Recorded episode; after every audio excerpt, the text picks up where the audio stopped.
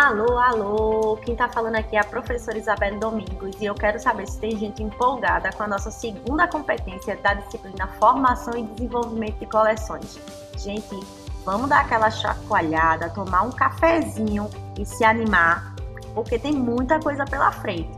Passamos da primeira competência, vocês já entenderam o que é né, os principais conceitos da formação e desenvolvimento de coleções, o que é seleção, o que é aquisição, o que é o estudo da comunidade.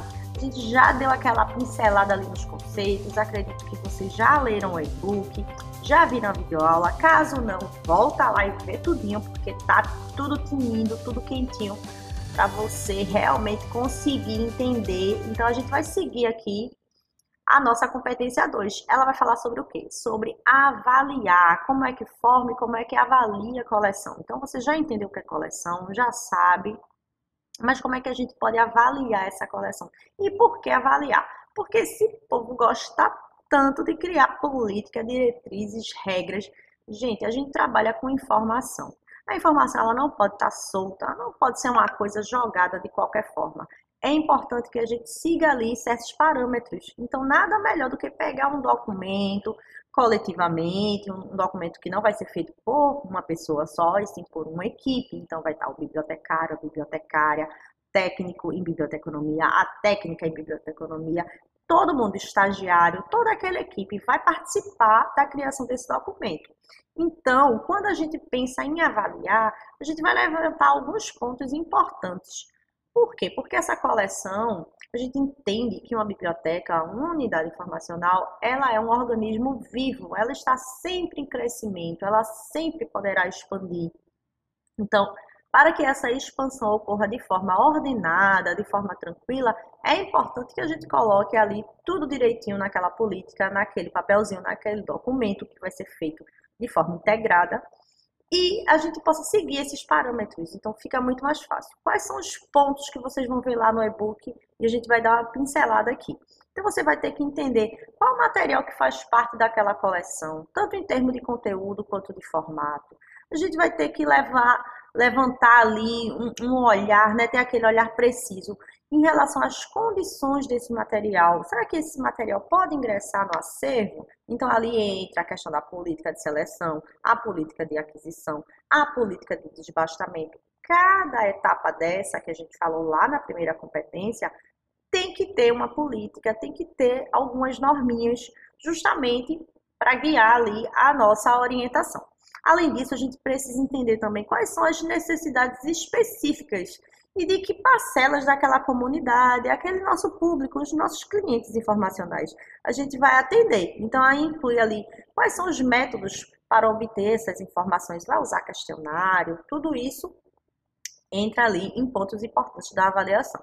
Como é que vai ser avaliado a importância desse material para a biblioteca, uma vez que ele foi incorporado ao acervo? Então, a gente vai definir quais serão os métodos, né? quais os métodos que a gente vai avaliar e quando e sob quais condições ele será retirado. Entra aí justamente a política de remanejamento e descarte. A gente não pode, isso tem que ficar muito claro aqui, gente, é muito importante. A gente não pode aceitar que seja inserido em nosso acervo, né, o acervo da unidade informacional que a gente trabalha, qualquer tipo de material. O material ele precisa passar por uma análise criteriosa, onde essa equipe né, juntamente com o bibliotecário, com o técnico, todo o pessoal que participa ali desse processamento, né, ele vai ter que é, levar em consideração se esse livro faz parte, é interessante para aquela coleção. Caso não, a gente vai ter que repassar, fazer todo um processo. Ele não vai entrar assim aleatoriamente. A gente tem que levar isso em consideração. E também para descartar, a mesma coisa. A gente não pode definir, ah, eu não gosto desse livro aqui, esse livro não está bom, eu vou descartar. Não.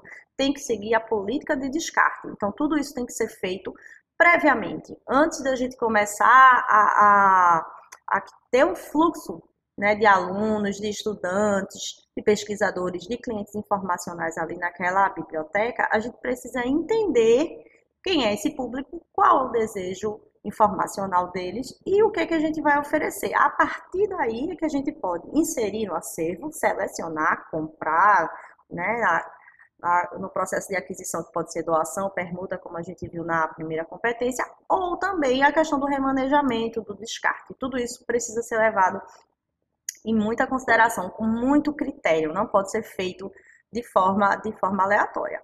Outros pontos que a gente precisa entender também dentro dessa política é, pô, a gente tem que ver as questões econômicas, a gente tem que ver ali, vai guiar também o trabalho da gente né, mesmo, da nossa equipe, do profissional da informação que trabalha ali, vai relacionar o desenvolvimento da coleção com os objetivos também da instituição. Então a gente não pode, a biblioteca vai crescer, mas não é um objetivo daquela instituição que ela cresça daquela forma. Então a gente tem que seguir padrões.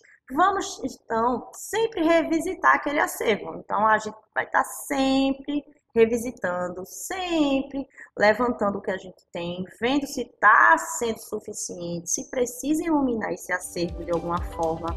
Então, gente, tudo isso está realmente mais aprofundado lá no e-book, na videoaula também. Então não deixa de participar, vai lá no fórum, manda a tua questão, manda mensagem. A gente precisa tirar, desmistificar esses processos e vocês precisam sair daqui tinindo, entendendo tudo sobre isso, tá bom? E o que não entender, manda pergunta. Tchau, tchau.